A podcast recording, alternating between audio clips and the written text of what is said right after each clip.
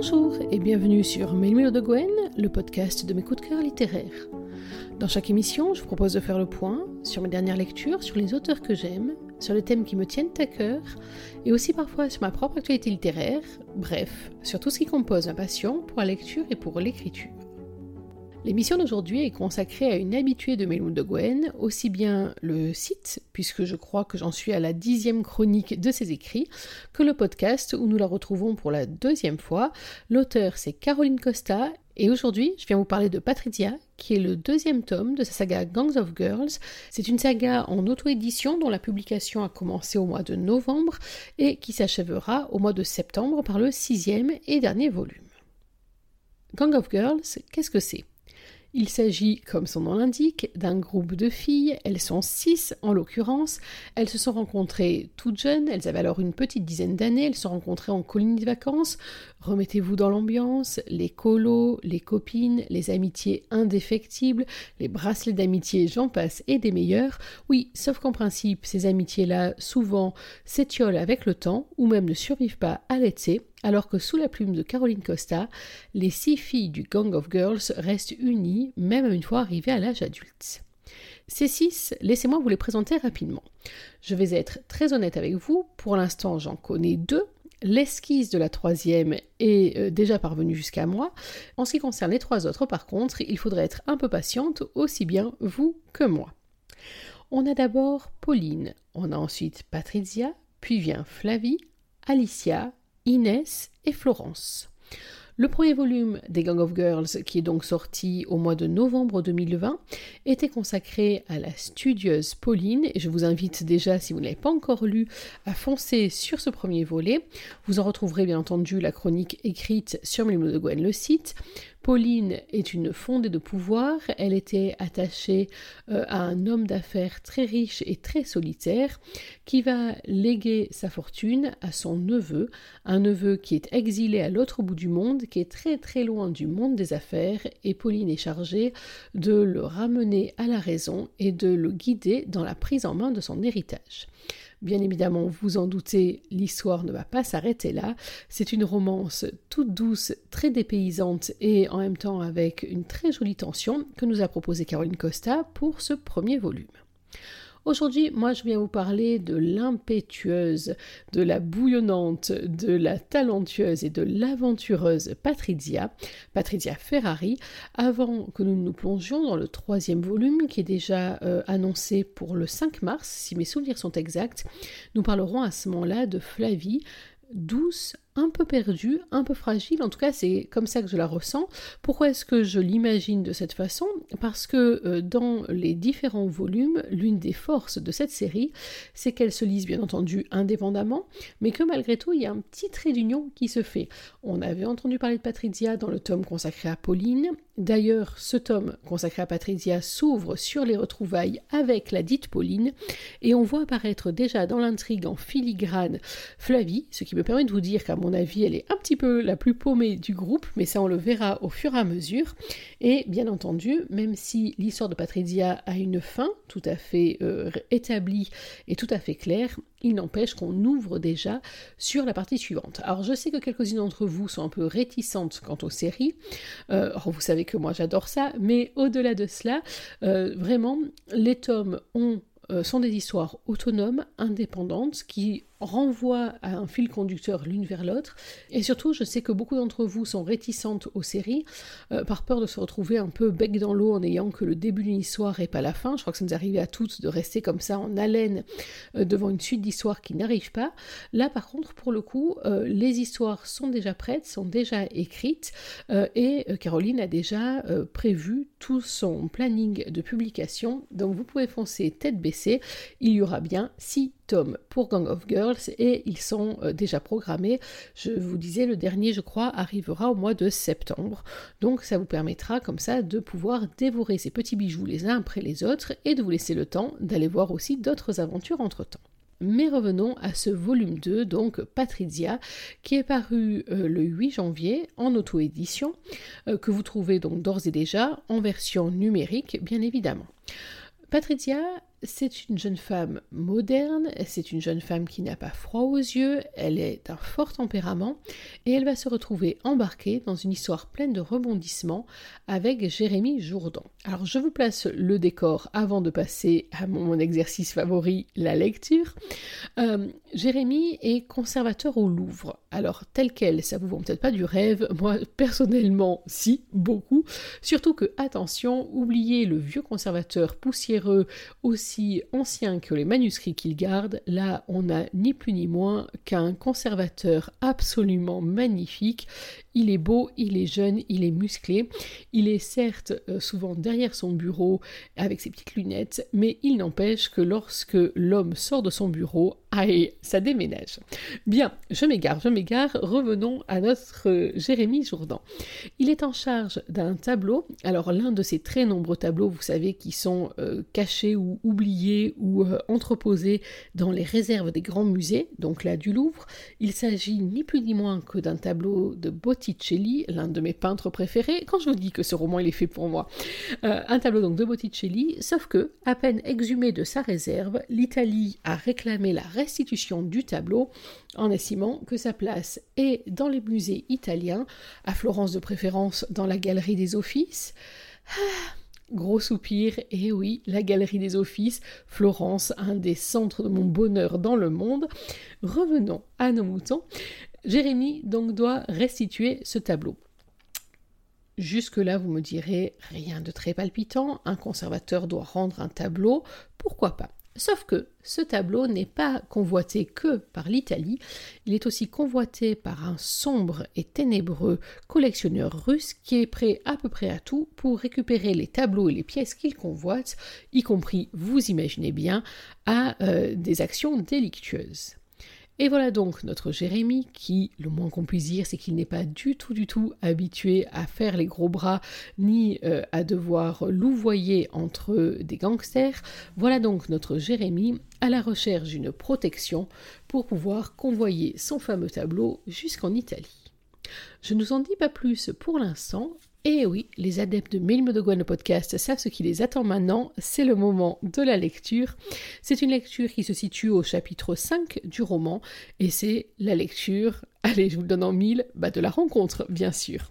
C'est, euh, un roman euh, à la troisième personne du singulier, euh, c'est vrai que j'aime beaucoup ça, donc ça ne me dérange absolument pas, et vous allez voir à la lecture de cet extrait, je l'espère, que même pour celles qui préfèrent de la première personne, ça n'est absolument pas gênant, bien au contraire. Jérémy est donc dans son bureau, il se demande comment il va pouvoir résoudre ce délicat problème pour convoyer son tableau jusqu'en Italie, et c'est là que. Il ruminait ses sombres pensées lorsqu'il aperçut la carte du commissaire Guillon au milieu de son fatras. La solution était sous ses yeux. La police l'aiderait, il en était certain. N'y avait-il pas eu tentative de vol? Sa vie n'était-elle pas en danger tant qu'il avait la responsabilité du tableau? Pourquoi n'y avait-il pas pensé plus tôt au lieu de se ronger les sangs il composa le numéro avec fébrilité. Le fonctionnaire décrocha presque immédiatement. Jérémie se présenta rapidement avant d'en arriver au cœur du sujet. La toile que vous avez sauvée doit être acheminée en Italie. Le directeur du musée m'a nommé pour ce déplacement. J'aimerais bénéficier du concours de la police. Vous me demandez de vous escorter? résuma Guyon. Sa voix rocailleuse exprimait la surprise. Un de vos hommes conviendra également.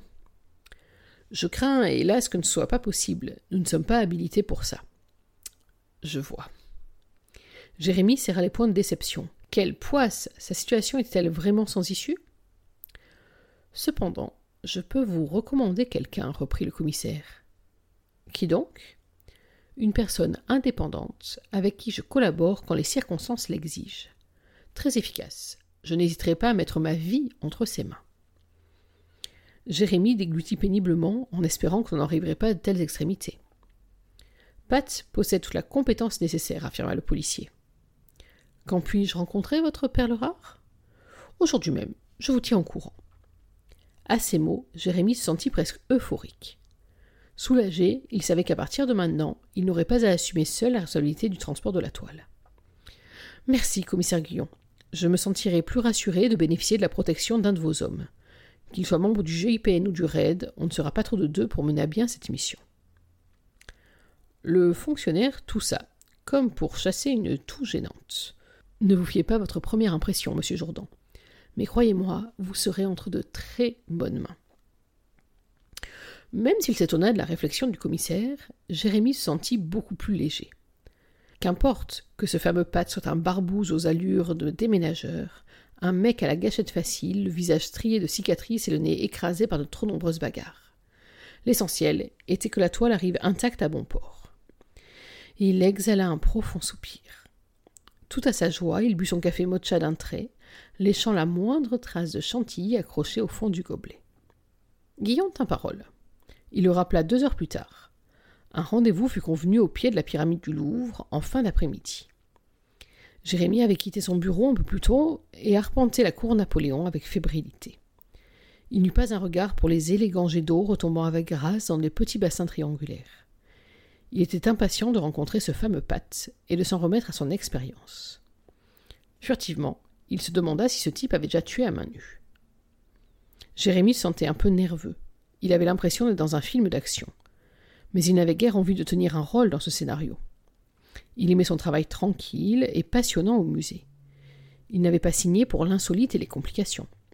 Une énième fois, il remonta ses lunettes sur l'arête de son nez. Le vrombissement d'un moteur le ramena à la réalité. Jérémie sursauta et découvrit une grosse moto d'un rouge brillant se diriger droit dans sa direction. Entièrement carénée, l'impressionnante cylindrée s'arrêta à deux pas de lui. La machine rugissait furieusement en faisant vibrer le pot d'échappement. Sans aucun doute, M. Patz avait soigné son entrée. Jérémie masqua sa surprise. Cette mise en scène devait faire partie du personnage. Il n'avait jamais fréquenté de policier ou de militaire auparavant. Mais il ne doutait pas de pouvoir entièrement se reposer sur les capacités de ce dernier. Alors que le motard descendait avec souplesse de sa bécane, Jérémie s'étonnait de sa frêle silhouette. Rien à voir avec l'armoire à glace tout en muscle à laquelle il s'était attendu. Même revêtu de sa combinaison de cuir noir, ce type avait la stature d'un adolescent.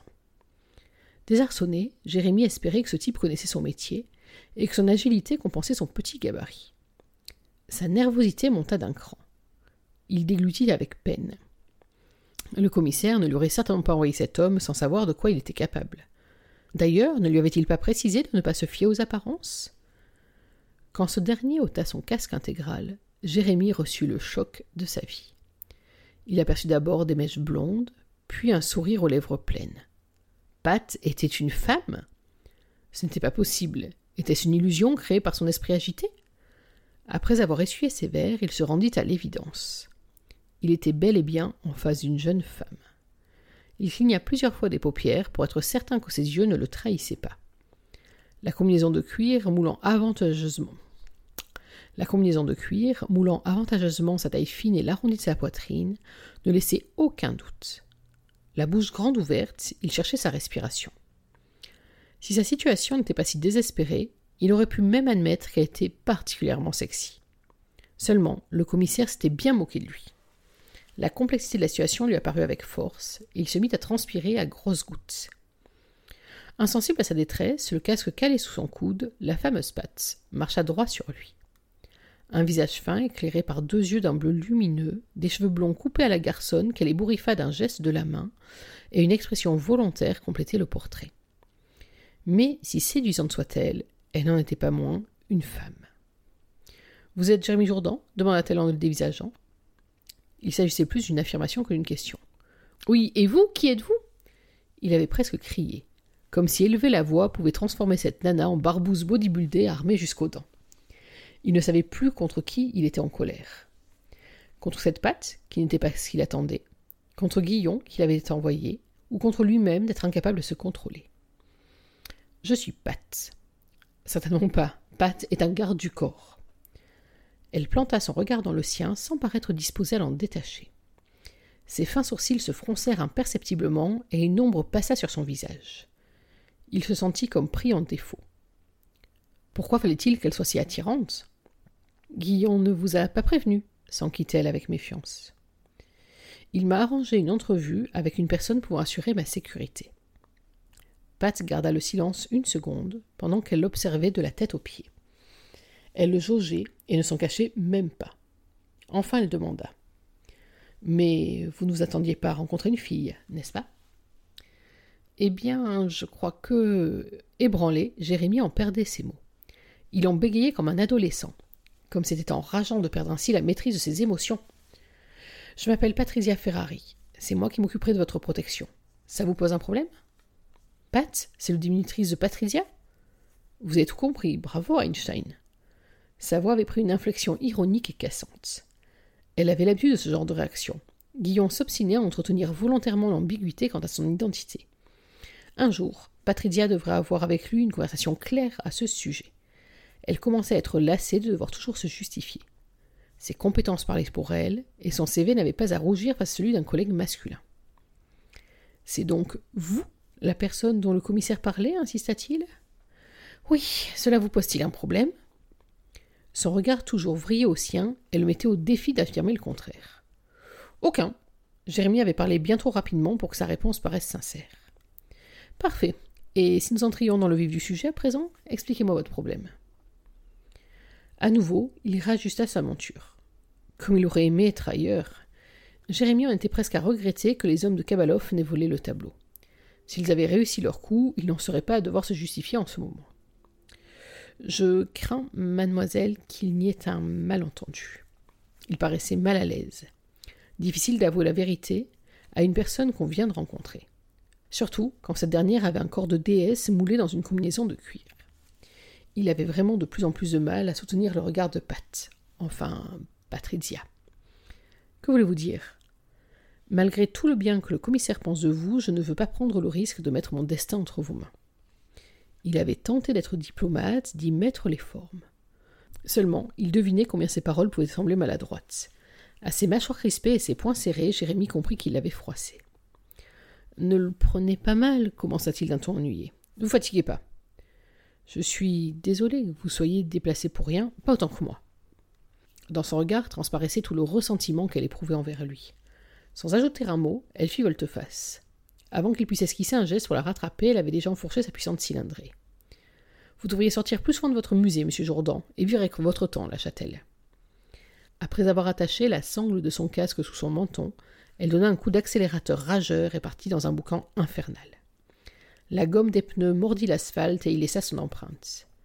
Puis l'engin, la carrosserie écarlate, força le passage pour se frayer dans la circulation parisienne. Jérémie resta longtemps immobile dans la cour Napoléon, après que la moto eut disparu. Il réalisa que ses doigts tremblaient imperceptiblement. Cette rencontre l'avait ébranlé, bien plus qu'il n'aurait voulu l'admettre. Il attendait un mercenaire, prêt à le défendre toutes armes dehors, et il s'était retrouvé face à une jeune femme semblant sortie du film Kill Bill bien plus sexy qu'Emma Tourman. Sa fougue l'avait impressionné, et l'espace d'un instant, il se demanda s'il était troublé par la tension de cet entretien, ou par sa beauté à couper le souffle. Les émotions des derniers jours étaient en train de lui faire perdre le sens des réalités. Hélas, ce n'était guère le moment d'avoir un coup de cœur, même pour une femme aussi insolite que Patricia Ferrari. Il s'ébroua comme pour la reléguer dans un coin de son cerveau, quitte à l'enfouir sous des tonnes de fausses bonnes raisons et d'une couche de véritable mauvaise foi. Son épineux problème n'était toujours pas résolu. Il devrait convoyer seul l'œuvre de Botticelli à Rome, une perspective qui était loin de le ravir. Et voilà, on va s'arrêter là pour cette lecture. J'espère que vous avez vous aussi apprécié cette première rencontre tout à fait euh, détonnante entre Patricia et Jérémie. Alors vous imaginez bien que pour qu'il y ait histoire, il va falloir qu'il y ait à nouveau rencontre. Mais c'est vrai que j'avais vraiment envie de partager avec vous cet extrait où l'on peut voir donc d'emblée euh, le face-à-face qui va s'opérer, à la fois le trouble qui va saisir Jérémie presque instantanément et en même temps ce face à -face de tempérament qui ne vous laissera pas indifférent et qui surtout ne vous laissera pas du tout le temps de vous ennuyer. Pour quelle raison est-ce que je vous recommande ce livre et plus largement cette série Gang of Girls, même si pour l'instant j'en ai lu que deux tomes, je signe d'avance pour le quatre suivant. Euh, d'abord, ce n'est pas un secret, j'ai une passion pour la plume de Caroline Costa. Lorsque j'ai euh, réalisé euh, le podcast de La nuit à la lumière, le roman qu'elle a sorti aux éditions Elixiria à la fin de l'été, je vous en ai déjà parlé. C'est une personne et une auteure que j'affectionne tout particulièrement. je vous disais tout à l'heure, je vérifiais sur le site en préparant ce podcast, j'en suis à ma dixième chronique écrite de ces romans. C'est vous dire si euh, c'est une histoire qui dure et qui roule euh, depuis maintenant trois ans et demi. Donc je suis toujours ravie de retrouver sa plume.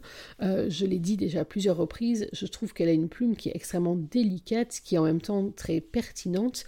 Imaginez quand même que dans ce roman, qui n'est pas très très long, elle réussit l'exploit d'avoir en même temps une intrigue bien ficelée, des descriptions super réussi, notamment une description de paysages qui sont euh, très euh, prenantes et qui, qui, en tout cas rendent extrêmement bien la réalité, qu'on a en même temps le temps de s'intéresser à une intrigue amoureuse et même à la personnalité euh, des héros. Bref, c'est quand même un travail qui ne laisse pas du tout le temps à des bavardages inutiles. Donc c'est ce que j'aime dans La plume de Caroline, c'est une lecture qui se laisse très facilement dévorer, qui est bien maîtrisé, avec un style que moi je trouve très agréable. Euh, une troisième personne, je l'ai dit euh, tout à l'heure avant d'attaquer ma lecture, dans laquelle moi je rentre euh, vraiment très volontiers. Et c'est une écriture en plus qui vraiment arrive à parfaire l'équilibre entre action, émotion, sensation. Donc déjà, rien que pour ça, c'est un roman que je vous recommanderai. Ensuite, j'aime beaucoup euh, la manière dont elle choisit et dont elle dépeint ses personnages. Euh, les personnages chez Caroline Costa sont toujours des personnages qui sont bien marqués. Ce ne sont pas des personnages tièdes, ils ont tous des tempéraments et des traits de caractère particuliers. Alors là, je vous disais, hein, dans cette série Gang of Girls, euh, on a déjà dans les deux personnages féminins qu'on a croisés deux esquisses parfaites. D'une part, la studieuse, Pauline, celle qui est réfléchie, qui fait toujours passer sa carrière et la raison avant tout ce qui est sensation. On le sent très bien dans le premier volume. Là, on a au contraire Patrizia qui est plutôt la fonceuse de la bande. Donc, ces personnalités, elles sont clairement délimitées. Euh, on en apprend plus, bien entendu, au fur et à mesure euh, de l'histoire, mais euh, ce sont des portraits, moi, que j'aime beaucoup. et les personnages masculins, bien entendu, ne sont pas en reste, qu'il s'agisse de Grégoire dans le premier volume ou là de Ce sont des héros auxquels on a très fortement envie de s'attacher. Alors, on n'est pas du tout dans l'optique du bad boy torturé de millions de secrets, même quand on va découvrir le passé de Jérémie, c'est même totalement l'inverse. Mais c'est pas grave, ça fonctionne vraiment très bien. On a comme ça des personnages, moi, qui pour moi en tout cas font vraiment partie des atouts des romans de Caroline Costa, des personnages auxquels on a envie de s'identifier ou de s'attacher et avec lesquels on est heureux de faire un bout de chemin. Et puis, euh, il y a aussi le dépaysement. Si vous avez lu euh, Pauline, donc le premier tome de ce Gang of Girls, vous rappelez qu'elle a été euh, chercher Grégoire dans un paysage paradisiaque des îles, puis qu'il a eu toute une partie en montagne, en Savoie, si, je, les souvenirs sont exacts. dans le roman De la nuit à la lumière, dont je vous parlais il y a quelques minutes, on était en Italie, puis on était aussi dans les pays scandinaves. donc on, on, voyage toujours beaucoup avec Caroline Costa et là, dans ce Patrizia, euh, on va se retrouver dans un paysage que l'auteur maîtrise parfaitement, c'est le paysage de la Corse, euh, où euh, nos héros vont se perdre pendant une partie du roman avec tous les différents paysages, toutes les différentes richesses qu'offre l'île de beauté, et là encore, on a vraiment l'impression d'y être. c'est une description qui se veut très précise, mais en même temps qui tout en légèreté, on n'a vraiment pas l'impression de lire un guide touristique, mais quoi qu'il en soit, euh, si vous avez projeté des vacances en Corse bientôt, je pense que vous avez dû flécher euh, les lieux qui ont été évoqués, parce que ça donne vraiment envie euh, d'aller aborder dans une petite crique ou d'aller se perdre en forêt. Bref, le, le, dépaysement, que ce soit à l'autre bout du monde ou dans une de nos régions, est toujours aussi réussi, et en tout cas, c'est vrai que ça fait partie des recettes que l'on trouve dans les romans de Caroline Costa, c'est parfaitement bien écrit, les personnages sont extrêmement attachants, l'histoire est bien ficelée, il n'y a pas de choses rocambolesques, ça tient la route, euh, c'est une intrigue qui est bien menée. Euh, en plus, dans ce Gang of Girls, ce qui a de très très bon, c'est qu'on a à la fois l'intrigue principale du roman, et puis on a une intrigue comme ça en pointillé qui est en train de se développer sur, je pense, tous les tomes. Enfin, je, suppose que c'est là-dessus qu'on va partir. Et puis, surtout, dans ces romans, vous êtes sûr que lorsque vous les ouvrez, vous allez partir pour quelques heures de dépaysement dans une histoire qui vous embarquera euh, en, vacances, en voyage, en tout cas qui vous permettra, et c'est à mon sens l'une des richesses de la lecture, de vous évader très loin de votre quotidien, même sans quitter votre fauteuil. Voilà donc toutes les raisons pour lesquelles sur Melou de Gwen, on vous recommande chaleureusement Patricia. C'est donc le deuxième volet de Gang of Girls, la saga de Caroline Costa, paru en auto-édition. Il y a donc six tomes de prévus. Le premier, Pauline, est sorti au mois de novembre. Le second, Patrizia, est sorti le 8 janvier 2021. Le troisième, Flavie, est annoncé pour le 5 mars. Et on va continuer comme ça de quelques semaines en quelques semaines jusqu'au mois de septembre où sortira le dernier volume. Allez, je prends les paris sur Florence, mais peut-être que ça sera Alicia ou Inès. On verra bien à ce moment-là. En tout cas, une chose est certaine, sur Milou de Gwen, on reste branché sur cette saga Gang of Girls et on vous en reparlera par écrit sur le site et pourquoi pas sur le podcast. Voilà, j'espère que vous avez pris autant de plaisir à suivre cette émission que j'en ai pris à la composer pour vous. Nous, on va se retrouver dans quelques jours pour parler d'un autre auteur, d'un autre thème, d'une autre lecture coup de cœur.